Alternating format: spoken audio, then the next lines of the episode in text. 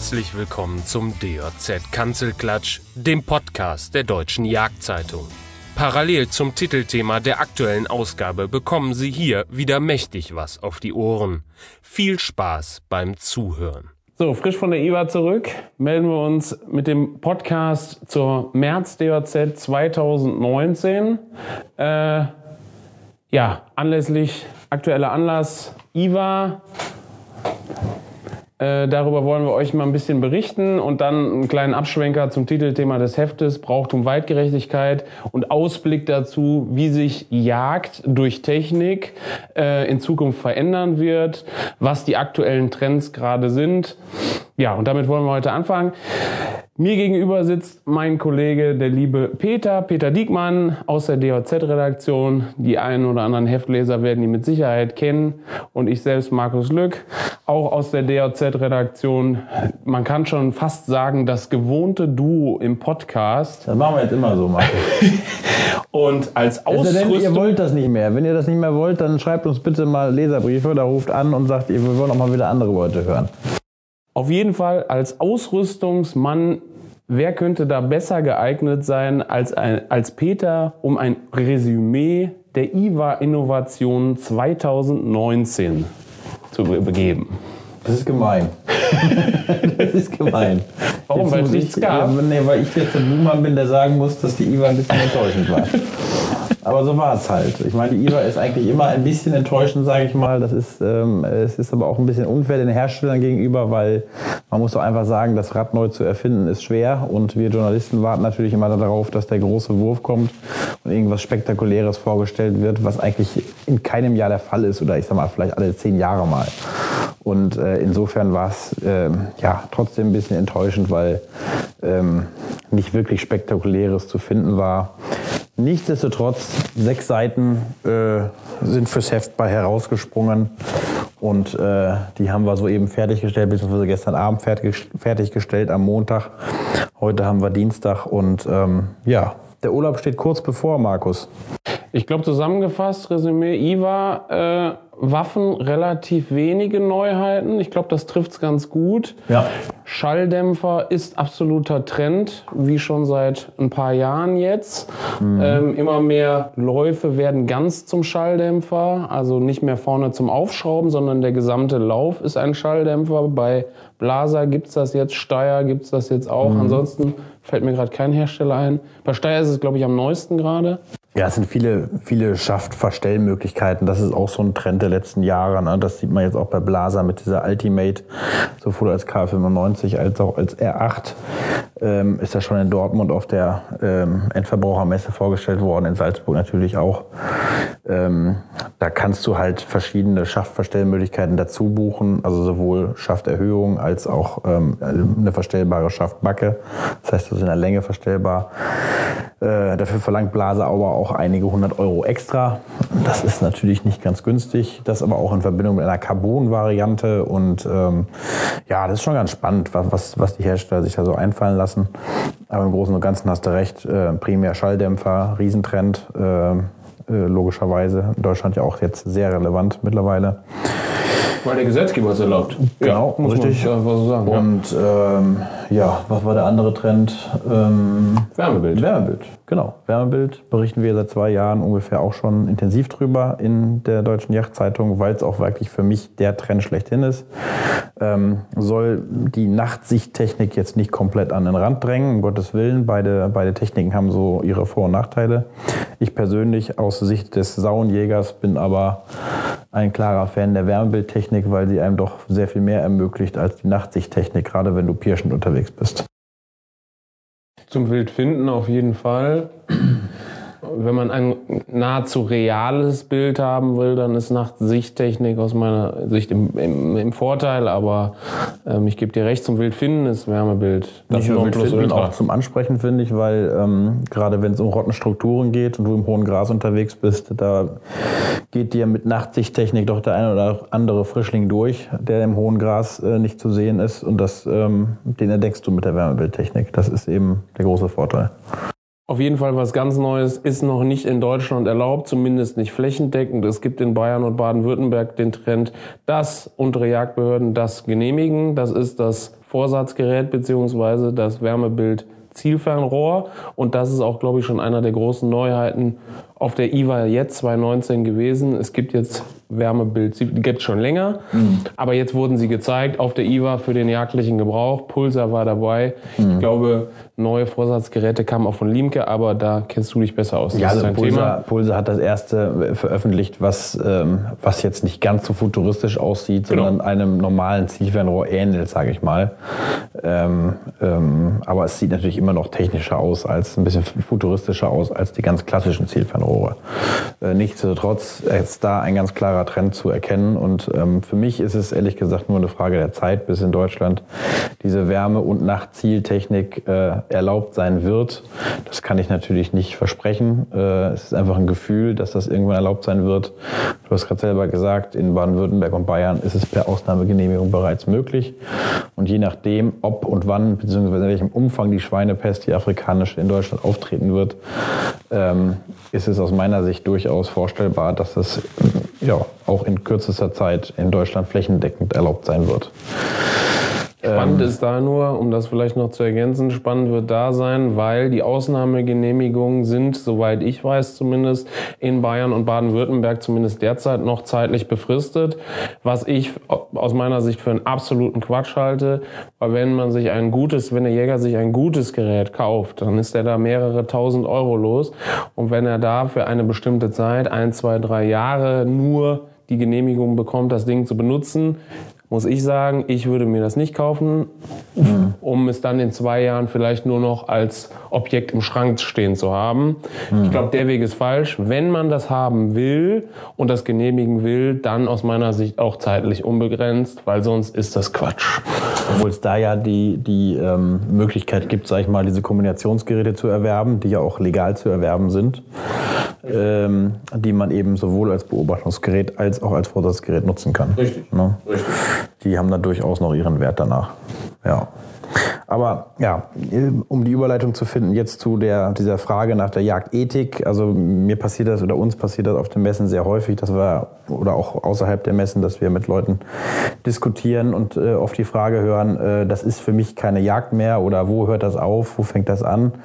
Ähm, ich habe irgendwie das Gefühl, dass viele Leute sagen, Jagd mit Wärmebildtechnik, ganz egal, jetzt ob als Vorsatzgerät oder als Beobachtungsgerät, ist keine Jagd mehr. Ähm, viele Leute tun sich sehr schwer damit, technische Neuerungen ähm, positiv zu bewerten bei der Jagd. Und ich selber habe da auch ehrlich gesagt eine Meinung zu, ähm, nämlich die, dass ich das schwer nachvollziehen kann, weil technischer Fortschritt ist ja beständig. Also ohne technischen Fortschritt haben wir auch keine, haben wir keine Entwicklung. Und das ist im Prinzip die Grundlage jedes, jedes äh, ähm, ja, Kapitalismus, sage ich mal, dass man immer neue Sachen entwickeln muss, immer mehr verkaufen muss, äh, um irgendwie äh, ja, am Leben zu bleiben. Und äh, das, da, da macht natürlich auch die Entwicklung vor der Jagd nicht halt. Da gibt es neue Entwicklungen. Äh, und immer wieder gerne als Beispiel genommen wird das Zielfernrohr. Es gab äh, jahrzehntelang wurde nur mit offener Visierung geschossen. Als das Zielfernrohr auf den Markt kam, galt das auch als Teufelszeug. Hat sich aber absolut durchgesetzt, genauso wie der Rotpunkt sich absolut durchgesetzt hat, genauso wie der Schalldämpfer sich jetzt durchsetzen wird. Äh, das sind alles Sachen, die sinnvoll erscheinen, sinnvoll sind für die Jagd, die Jagd erleichtern und deswegen sich aus meiner Sicht eben auch durchsetzen. Und ist halt schwer zu sagen, wo fängt Jagd an, wo hört Jagd auf. Also ich meine, wenn man es so nimmt, dass man dem Wild wirklich eine Chance lassen möchte, dann darf man auch nicht auf 200 Meter auf ein Stück Wild schießen, wo man, äh, wo das Wild noch gar nicht weiß, dass man überhaupt da ist. Ja, dann könnten wir auch sagen, wir müssten alle uns noch irgendwelche Fallgruben basteln, wo das Wild rein stolpert oder äh, an irgendwelchen Wechseln auf Bäumen warten mit der Lanze und warten, bis es vorbeikommt. Ähm, es ist halt, ja, ist eine schwierige Diskussion, finde ich wo man da auch eben die Grenzen ziehen, ziehen muss oder ziehen kann, äh, ist auch sehr subjektiv. Was hast du da für eine Meinung? Ich, ich, glaube, das ist eine rein subjektive Sache. Da bin ich vollkommen deiner Meinung. Ich habe eben schon beim Vorgespräch zu diesem Podcast zu dir dieses Beispiel vom Autofahren äh, gebracht. Aus meiner Sicht ein ganz gutes, weil es das trifft. Wenn ich mir einen Sportwagen kaufe, dann will ich da auch noch eingreifen. Ich will selber fahren. Ich möchte irgendwie Gasbremse schalten, lenken. Das möchte ich irgendwie alles übernehmen. Sonst brauche ich sowas nicht. Und ähm, da ist zum Beispiel ein selbstfahrendes Auto für mich keine Option. Und genauso ist es für mich auch beim Jagen. Also man muss sich mal, man muss die technische Entwicklung mal weiter spinnen. Das ist noch nicht derzeit so, aber es ist ja durchaus denkbar selbstzielende Zielfernrohre, vielleicht selbst äh, steuernde Munition, zumindest mal in einem geringen Bereich, hört sich vielleicht noch total abgespaced an, aber das ist ja nicht ganz ausgeschlossen. Und ähm, ich sag mal so, wenn ich von meiner Couch aus zu Hause jagen gehen könnte, weil ich meine, mein Gewehr über den Bildschirm steuere, gab es glaube ich schon in Amerika, wir hatten das glaube ich auch schon mal als Meldung, mhm. dass man quasi mit der Maus die Waffe steuert. Mhm. Da muss ich ehrlich sagen, das ist für mich keine Jagd mehr. Also das ist zumindest wird, würde mir da sehr viel fehlen, weil dieses, dieses ähm, draußen sein, dieses vielleicht auch im Kalten sitzen, ähm, Geräusche um mich herum wahrnehmen, als Teil in dieser Natur da draußen zu sein. Ich glaube, das gehört zur Jagd irgendwie auch dazu. Also ich bin jetzt auch keiner, der sagt, ich muss nur mit Kim und Korn jagen, weil das ist einfach das ist einfach Quatsch, das ist nicht mehr State of the Art oder so, wie man neudeutsch sagen würde. Ähm, aber wenn es zu beraubend ist in dem Erlebnis Jagd, die technische mhm. Entwicklung, ich glaube, dann würde ich auch selber davon Abstand nehmen. Muss ich ganz ehrlich sagen. Ich meine, dieses Beispiel, was du gerade gebracht hast, da von dem, von dem äh, Amerikaner, der am Computerbildschirm mit dem Mausklick dann äh, ja so eine Schussanlage ausgelöst hat an einer Kehrung. Ähm, ich glaube, das war vor allem für, für behinderte Menschen gedacht, die einfach körperlich nicht die Fähigkeiten haben, da vor Ort äh, draußen zu sein und das so zu erleben. Ähm, und ja, vielleicht ist das auch ein Ansatz, darüber nachzudenken, dass man eben nach seinen körperlichen ähm, Fähigkeiten eben sagt, das traue ich mir noch zu, das ist eine faire Yacht für mich und das nicht mehr. Ich meine, wenn jetzt ein äh, Mann weit über 80 ist und körperlich nicht mehr so kann, äh, von dem wird ja keiner mehr erwarten, dass er auf irgendeinen Berg hoch äh, strampelt, um eine Gams zu schießen. Wenn der eine Gams irgendwo an der Salzlecke schießt, die er äh, fußläufig erreichen kann, also mit dem kurzen Pirschweg, dann, dann wird sich wahrscheinlich niemand darüber aufregen. Ne? Und, und andererseits muss man auch sagen, wenn jetzt jemand ins, ins Hochgebirge fährt, um Steinbock zu erlegen, ähm, und dafür schon einen wahnsinnig körperlich, äh, also körperlich sehr anstrengenden äh, Aufstieg auf sich nimmt, teilweise vielleicht sogar mehrtägig da unterwegs ist, auf einer Höhe von 4000 Metern und erst dann schafft, auf einen Steinbock auf 200 oder 300 Meter äh, zu Schuss zu kommen, äh, ist das dann verwerflich? Hat er sich dann zu wenig angestreckt? Ist das dann, hat der Steinbock eine zu geringe Chance gehabt? Aus meiner Sicht eben nicht.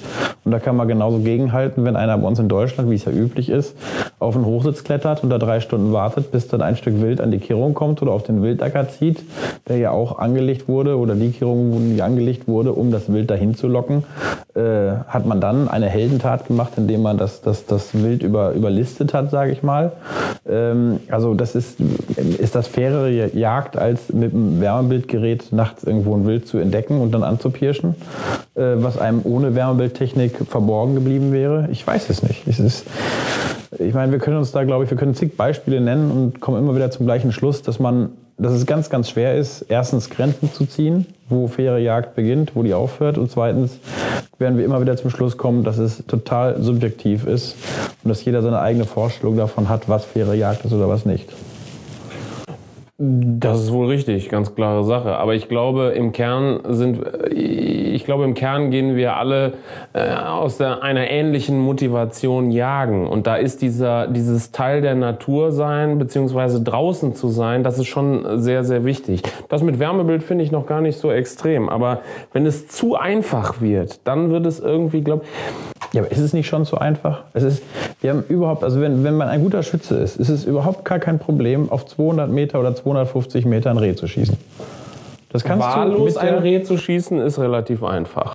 Du kannst auch mit hochvergrößernder Optik kannst du es vorher anständig ansprechen und kannst dann auch einen anständigen Schuss anbringen. Das ist, das ist nicht jedem möglich. Es, gibt, es ist nicht jeder dazu in der Lage, auf 250 Meter sauber ein Reh zu schießen, aber es gibt Leute, die können das. Und äh, das ist ja im Prinzip auch schon eine Sache. Ist das, ja, ist das nicht zu einfach? Das Wild kriegt da nichts von mit. Aber dass das Wild, ich meine, ich, wenn man jetzt normale Ansitzsituationen nimmt, dann kriegt das Wild ja auch von einem nichts mit. Das Null. ist doch völlig wurscht, ob das Wild jetzt gerade beim Reh ist. Ein schönes Beispiel. Ein Reh kann fünf Meter neben dir stehen, auf dem Boden sitzt und kriegt dich nicht mit, wenn es keinen Wind hat. Nee. Wenn du regungslos da sitzt. Ja, ja. So, ob das jetzt auf fünf Meter steht oder auf 200 Meter steht, das ist erstens dem, dem Wild völlig egal und dir selber kann es ja eigentlich dann auch in dem Sinne egal sein. Im Gegenteil, du hast ja teilweise hast du, das finde ich eigentlich auch ganz positiv an diesen Nahschüssen, zu denen unser ehemaliger Chefredakteur Frank Rako in der aktuellen Ausgabe ja auch eigentlich geraten hat. Du hast ein viel intensiveres Erlebnis. Du kriegst das viel mehr mit, wenn du nah dran bist. Und ähm, ich finde, das ist auch schön, um diese Distanz zum Wild äh, nicht zu sehr, äh, also nicht zu groß werden zu lassen. Dass man wirklich noch sieht, okay, ich habe es hier mit einem lebenden Stück Wild zu tun, das Empfindung hat, dass das Schmerzen verspüren kann und, und alles Mögliche verspüren kann. Je näher es dran ist, je näher ich beim Schuss am Stück Wild bin, desto eher werde ich mir dessen bewusst. Und desto schwieriger ist es auch, nah ans Wild zu kommen, mal Richtig. jetzt angesehen von einer Ansatzsituation. Aber wenn ich hinlaufe, das ist mhm. einfach eine schwere Sache. Anpirschen, jetzt nicht auf 100 Meter, aber wenn du da drunter musst, dann wird's schwer irgendwann. Mhm. Dann wird's richtig schwer. Und deshalb gerade auch dieses Thema, wir haben, das ist auch ein sehr aktuelles Thema, da ist diese ganze Thema Bogenjacht zum, zur Abwehr von, ähm, von, von, von Sauen, also zum, zur Reduktion von Sauen, äh, oben in Kleinmachnow bei Berlin. Ähm, das ist richtig schwere Jagd. Also es ist hm. in Deutschland völlig unpopulär, Bogen, Bogenjagd. Ähm, vielleicht da auch nochmal der Aufruf, wir würden uns freuen, glaube ich, mal von euch zu hören, pro kontra Bogenjagd. Wie steht mhm. ihr dazu? Mhm. Weil das ist bei uns in der Redaktion auch immer so ein Diskussionsthema. Wir kriegen natürlich nur meistens nur negative Leserbriefe zu Themen. Ähm, aber ich weiß gar nicht, ob das wirklich äh, ein repräsentatives Bild ist. Wir haben so den Eindruck, Bogenjacht ist kein gutes Thema für den durchschnittlichen deutschen Jäger. Obwohl ich da insofern gegenhalte, wir hatten letztes Jahr, das haben vielleicht einige von euch auch mitbekommen, mal das erste Festival für Jäger veranstaltet von der Deutschen Yachtzeitung auf dem Skistand in Coesfeld. Und wir hatten auch den Bogenjachtverband, den Deutschen Bogenjachtverband vor Ort. Der hat einige Bögen gestellt und Tierattrappen und da hatte jeder die Möglichkeit, mal Bogenschießen auszuprobieren mit Compoundbögen. Und das kam sensationell gut an bei den Leuten. Und ganz, ganz viele hatten es auch noch nie ausprobiert und waren erstmal sehr skeptisch. Und nachdem sie es ausprobiert hatten, haben sie gesagt, mein Gott, das ist ja also erstens offensichtlich sehr, sehr effektiv und äh, zweitens gar nicht mal so schwer, wie ich dachte. Und der sensationelle Erfolg war am Ende der Veranstaltung, dass, glaube ich, 20 oder 30 Mitgliedsanträge beim Deutschen Bogenjachtverband unterschrieben wurden, noch vor Ort. Äh, was wirklich sensationell ist und was mich auch so ein bisschen daran glauben lässt, dass die Bogenjacht in Deutschland durchaus Zukunft hat. Aber ist das nicht, um da nochmal zurückzukommen, Bogenjacht, ist das nicht eigentlich entgegen den Trend der technischen Revolution? Weil Bogenjacht ist ja ganz eindeutig ein eher älteres Thema, wenngleich moderne Compoundbögen hochmoderne Waffen sind. Aber das ist eine sehr archaische Form der Jagd. Das ist richtig, aber äh, auch da hast du natürlich technischen Fortschritt, weil äh, ein Steinzeitmensch hat keinen Compoundbogen gehabt mit 60 Lebs Zugkraft, sondern der hat aber halt... eine Büchse ist einfacher. Eine Büchse ist einfacher und sicherer, aber du kannst, die, du kannst dich ja mit einer Büchse äh, den gleichen Herausforderungen stellen. Du kannst ja für dich sagen, ich muss jetzt mindestens 30 Meter ans Wild ran. Und ob ich dann mit dem Compoundbogen schieße oder mit der Waffe, ist letzten Endes egal. Also wenn du ein guter Schütze bist mit dem Bogen, ist beides ein relativ sicherer Schuss. Ähm, du musst nur diese Disziplin haben, genauso wie in der Schweiz der Schrotjäger, der Rehe schießt, der darf halt nicht weiter als 25 Meter schießen. Ja. Sonst, finden, ja. Ja, das, sonst geht es in die Hose. Ganz eindeutig. Hatten wir ja auch ja. auf der DVD auch schon. Es ist halt immer, wir, wir Menschen, wir haben ja nur zwei Vorteile gegenüber dem Wild. Äh, das eine ist die geistige Überlegenheit, ja. das andere ist die technische Überlegenheit. Und diese beiden in Kombination, in Kombination miteinander brauchen wir, um das Wild zu überlisten und das Wild zu erlegen. Wenn wir wirklich nur wie Steinzeitmenschen wären, ohne, ohne Werkzeuge, ähm, dann, dann hätten wir keine Chance, äh, naja. Wild zu erlegen. Naja, schon. Mit Fallen, technische Überlegenheit war auch da. Ja, damit, die haben ja Beute gemacht. Ohne Werkzeuge. Ohne Werkzeuge wenn, man, geht wenn man nichts hätte, wenn also wir nur fangen, das ja, geht nicht. Fangen, das geht nicht. So, das heißt, wir müssen auf irgendeine Art und Weise müssen wir mit irgendeinem Werkzeug, einem Hilfsmittel und in Kombination mit der geistigen Überlegenheit wild überlisten. So, und das ist halt grundsätzlich, ja, schwer, weiß ich nicht, wie schwer das ist. Da muss man sich halt, muss man sich selbst fragen, wie, wie schwer man es auch haben möchte. Ne? Also, deswegen liebe ich ja so auch diese, diese Saunenpirsch, weil die Saunenpirsch durchaus äh, es ermöglicht, dass du auf wenige Meter an so einer Sau dran bist. Die kürzeste Distanz, die ich mal im Feld hatte, äh, an einer Sau angepirscht, waren zwei Meter zwischen mir und dem Wildtier. Das war, das war ein irres Erlebnis. Und das, das zeigt einfach, ähm, ja, wie nah du es ran schaffst an, an, an so ein Stück Wild. Das ist wirklich irre. Ja, das ist ein ganz ist es. anderes Gefühl. Also Pirschjagd, aber ich glaube, das ist auch so eine Entwicklung, die man, die man mitmacht, wenn man äh, mit zunehmender Erfahrung in der Jagd. Ich glaube, jeder fängt mit der, ich sag mal, normalen Jagd an, wie wir sie in Deutschland kennen, äh, Ansitz. Ich glaube, das ist so der Standard. Drückjagd kommt natürlich auch noch hinzu im Herbst und Winter. Ähm, aber bei mir war es genauso, wahrscheinlich ähnlich wie bei dir. Ähm, dass der Ansatz mehr in den Hintergrund gerückt ist, wenngleich er hocheffektiv ist, aber das Pirschen eher in den Vordergrund rückt, weil es einfach anspruchsvoller wird. Es ist einfach eine anspruchsvollere Jagd. Du suchst halt neue Herausforderungen. Ja. Das ist ja oft so im Leben, dass man in allen Bereichen äh, immer mal wieder neue Herausforderungen sucht. Ne? Äh, weil man, weil man das, das, das eine halt zu sehr kennt, das zu sehr Routine ist. Ne? Und ähm, auch da muss man aber sagen, das ist ja jedem selbst überlassen, glücklicherweise. Und jeder kann selbst entscheiden, was für ihn das Schönste ist. Und es gibt Leute, die lieben das, sechs Stunden auf dem Hochsitz zu sitzen und äh, die Vögel zwitschern zu hören. Also ich muss ganz ehrlich sagen, mir persönlich fehlt da die Geduld. Bei mir ist mittlerweile auf dem Hochsitz nach aller, aller spätestens drei Stunden der Geduldsfaden wirklich am Ende. Ähm, aber gut, das ist auch das wieder sehr subjektiv. Ne? Auf jeden Fall, ist so. Ja. Vielleicht noch ein Randthema, weil es, wir haben so in den, in den Vorworten hierzu haben wir gesagt, oh, das ist eine schwierige Sache, ähm, aber wir können es ja trotzdem mal probieren. Ähm, in welchen Bereichen ändert sich denn Jagd noch, mal abgesehen von der Technik? Was ist denn mit Werten, Traditionen, Kleidung und so weiter? Ähm, weil auch da, ich sage mal so, Krähenjagd heute oder Gänse-Lockjagd ist ein ganz gutes Beispiel. Äh, Volltarn ist gang und gäbe bei diesen beiden Jagdarten, einfach weil das Wild sehr, sehr, sehr gut sehen oder äugen kann und ähm, der Jäger sofort auffliegt. Also bei der Gänsejagd ohne Tarnklamotten, das wird super schwer. Ähm, da stoßen sich auch viele Leute dran. Ist das richtig? Ist das nicht richtig? Muss man da in Grün auftauchen oder nicht? Wir haben da auch oft Gespräche ne? mit, mit innerhalb der Redaktion und auch ja, mit Lesern. Ja, ich empfinde das so in diesen Lesergesprächen, dass das Jagd oft so als so eine Religion empfunden wird. Ne? Also, also es gibt ja leider auch viele Jäger, die meinen, die Jagd selbst erfunden zu haben. Das ist ja bei uns irgendwie so ein bisschen eine Krankheit, äh, ohne dass ich mich da selbst von ausnehmen würde. Ähm, und jeder hat so seine genauen Vorstellungen davon, wie Jagd abzulaufen hat. Ne? Richtig. Man muss Ja. das und das tragen, Ja. man muss das und das äh, schießen oder eben nicht schießen und auf diese Art und Weise. Und ähm, das, das, ich weiß nicht, warum das ist. Es ist halt echt interessant. Ne? Ich meine, ich glaube, in anderen Bereichen sind wir gesellschaftlich da deutlich toleranter. Äh, und bei der Jagd muss das immer so nach den eigenen kompletten Vorstellungen laufen. Und ich glaube, auch da ist es auch wieder sinnvoll, mal ein bisschen mehr Toleranz walten zu lassen und ein bisschen, ja, jedem, jedem das seine leben zu lassen. Ne? Also wenn jetzt einer in Jeans zum Beispiel auf den Hochsitz gehen möchte, ne, dann äh, ist das doch sein gutes Recht. Also steht ja nirgendwo geschrieben, dass er eine grüne Hose tragen muss dabei. Nee, man muss sich halt nur bewusst sein, wenn man das macht, dass man bei der Drückjagd äh, sehr auffallen würde mit sowas. Richtig, da musst du wahrscheinlich abends eine Runde geben. das auf jeden Fall. Äh, insofern ist es ja förderlich für die Gemeinschaft und für den Spaß. Aber ähm, nein, es gibt ja tatsächlich Leute, die das wirklich, die, die, die äh, reagieren allergisch drauf, wenn jemand nicht konform zur Jagd geht.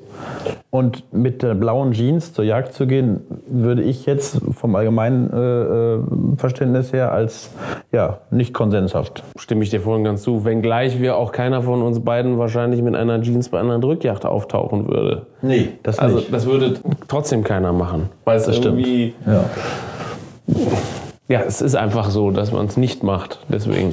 Ja, aber also das sage ich jetzt ganz klar, warum. Äh, Ich meine, Jeans ist für mich Alltagskleidung. Richtig. So, und äh, eine Jeans sollte halt nicht äh, allzu dreckig werden. Und ich bin bei Yacht, bin ich froh, dass ich eine Hose anhab, die einfach dreckig werden kann, wo es mir völlig schnuppe ist. Ne? Bei Jeans wäre es was anderes. Ja. Ähm, aber es ist durchaus so, dass ich auch schon mit der Jeans auf einen Einzelansitz gegangen bin. Wenn es schnell gehen musste, wenn ich keine große Zeit zum Umziehen hatte, wie die Temperatur passte, dann bin ich schnell nach Hause, Waffe aus dem Schrank und ab auf den Hochsitz. Und hat natürlich auch schon Weidmanns Heil in, in dieser Kluft. Wieso denn auch nicht? Ja, ja, das ist ja auch so. Das lässt sich auf viele Bereiche übertragen. Auch, auch ähm, im Prinzip können wir das bei Waffen, können wir das Thema weiterspinnen. Also Ja. auf vielen, ähm, viele Leute sehen zum Beispiel nicht gerne Selbstlader. Hm. Oder halt so Halbautomaten. Es gibt sogar Präsidenten von Landesjagdverbänden, die das öffentlich verkünden, dass Selbstlader nicht weitgerecht sind, ohne jetzt den Namen nennen zu wollen. Ja, das ist das, ist das gute Recht des Jagdherrn, ähm, zu sagen, sowas möchte er auf seiner Drückjagd nicht haben. Ganz klare Sache. Ähm, hm.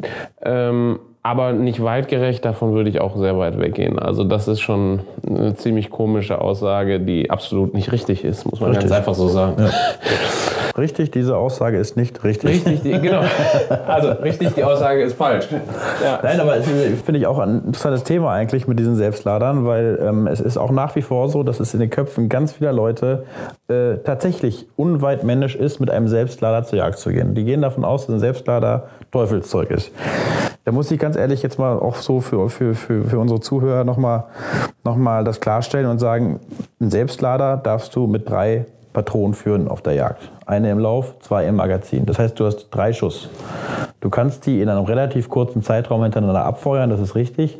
Aber das schaffst du mit einem Geradezugrepetierer gleich welchen Herstellers äh, in nahezu ähnlich identisch. schnell, ja. wenn, nicht, wenn nicht fast genauso. Das ist also wirklich marginal, diese Unterschiede, diese zeitlichen Richtig. Unterschiede. So, und da hast du ein Fünf-Schuss-Magazin drin oder von mir aus auch noch mehr Schuss.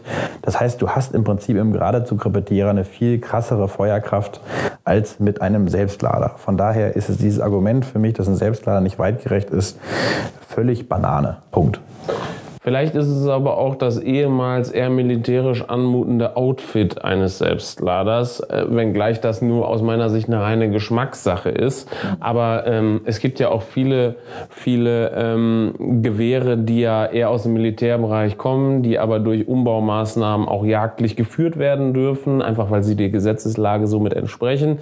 Ähm, sieht man ja auch auf der Jagd relativ selten, muss man ganz ehrlich gestehen. Und auch da stören sich auch viele Jäger dran. Also wenn das einfach zu militärisch aussieht, ja.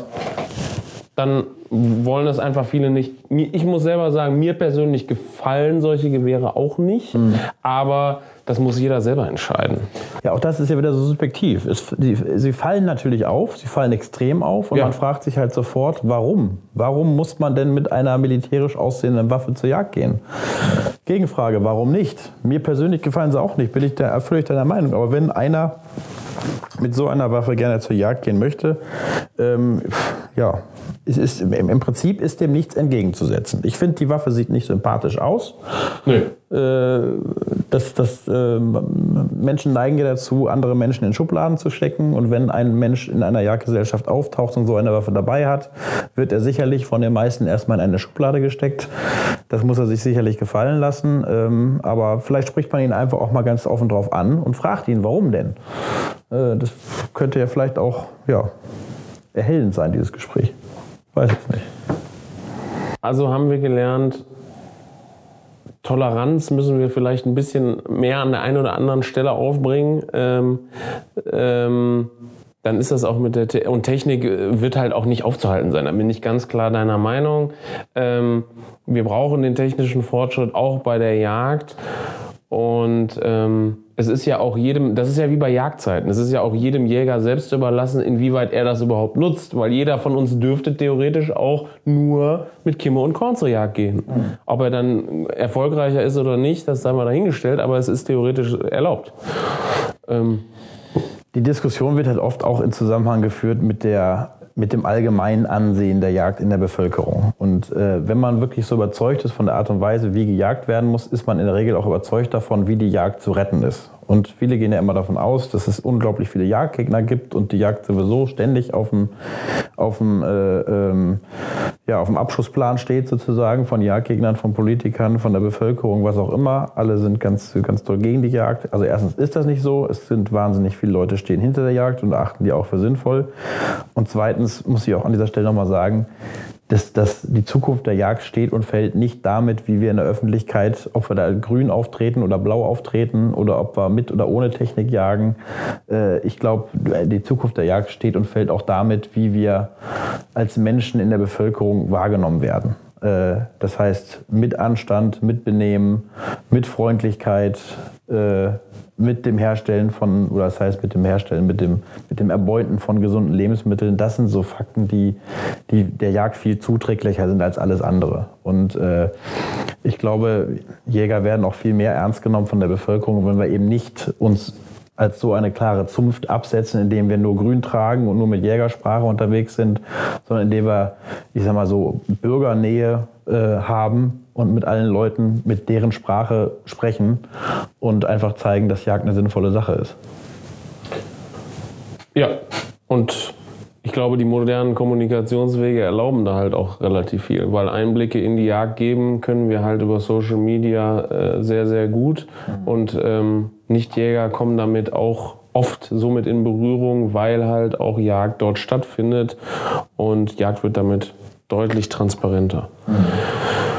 Und da sollte man vielleicht tatsächlich darauf achten, obwohl ich da eigentlich auch jetzt kein Freund bin, da so Regeln aufzustellen. Aber ich glaube, dass ähm, dieses Darstellen von Jagd in sozialen Medien, ja. die ja wirklich öffentlich sind, sollte, ja, ich sag mal, blutfreier geschehen, als mancher es macht. Äh, es spricht nichts dagegen, Bilder zu, zu posten von erlegten Tieren aus meiner Sicht. Aber man sollte das auf eine, auf eine ethische Art und Weise machen, die jetzt nicht irgendwie abstoßend wirkt für die Bevölkerung, sondern eher, eher sympathisch wirkt. Ne? Und das, aber auch das ist ja schwierig zu vermitteln, sage ich mal, wie man jetzt, wie man das, wie man das äh, sinnvoll macht. Ja? Richtig. Weil das ethische Empfinden oder das äh, Schönheitsempfinden eines jeden Menschen ist ja auch sehr unterschiedlich, sehr individuell. Vor allen Dingen, was für Jäger normal ist, ist für Nichtjäger schon sehr abstoßend. Das Oftmals. Sein. Das muss man einfach sehen. Ja. Aber zurück zum Ausgangsthema, vielleicht noch als kleinen Ausblick für alle die, die alle Technikneuerungen der diesjährigen IWA lesen wollen. Ab 27. März steht die April DJZ im Handel. Und da sind alle Neuheiten der IWA drin? Naja, alle, die du für richtig erachtet hast. Also schiebe ich die, den schwarzen Peter zurück zu dir. Nein, aber die wohl wichtigsten Neuerungen sind drin und ähm, vieles mehr. Und ja, kommende Ausgabe das Maiheft steht an, Peter. Was machen oh, ja. wir? Ja, wir freuen uns jedes Jahr auf Maiheft. Wir kriegen ja auch oft den Vorwurf, dass wir, dass sich die Themen alle immer wiederholen in den Jagdzeitschriften. Diesen Vorwurf können wir natürlich äh, jetzt nicht ganz entkräften. Wir haben einfach manche, manche Monate im Jahr, wo wir eben traditionell die gleichen Themen behandeln. Das ist nämlich im Mai die Bockjacht. Und wir haben das mitunter auch schon mal äh, anders versucht, aber das kam von der Verkaufszahl nicht besonders gut an. Das heißt, ihr, liebe Zuhörer und liebe Leser der DOZ, wollt größtenteils im Mai eben auch die, die Bockausgabe haben, genauso wie wir im Oktober dann auch eine Drückjagdausgabe machen. Und dennoch versuchen wir natürlich immer wieder neue Themen zu finden die wir noch nicht behandelt haben und ich hoffe zu eurer allgemeinen Zufriedenheit. Also 27. März, neue DOZ steht im Handel. Äh, rund um den Termin wird es auch den neuen Podcast geben. Ich glaube, wir würden uns freuen, wenn ihr wieder reinhört oder reinlest oder reinschaut. Wir machen ja so. alles. Markus, wir haben doch noch eine neue Idee für Podcast. Ähm ja, das schieben wir noch eine Ausgabe. Ihr okay. dürft euch freuen. Ähm, wir werden den Podcast noch in diesem Jahr ein bisschen ändern, ein bisschen interaktiver gestalten. Ähm, dazu mehr in der kommenden Ausgabe. Und ja, wie gesagt, wir würden uns freuen beim nächsten Mal, wenn ihr auch wieder dabei seid. Und bis dahin. Und als Fazit nochmal, äh, lasst mehr Toleranz walten untereinander, habt euch lieb. tschüss, tschüss. Das war der DJZ Kanzelklatsch. Wenn Sie die DJZ nicht nur hören, sondern auch lesen und im Bewegtbild sehen möchten, dann ab zum Kiosk. Oder noch besser, gleich ein Abo abschließen. Denn jedem Aboheft der Deutschen Jagdzeitung liegt eine DVD mit spannenden Jagdvideos bei.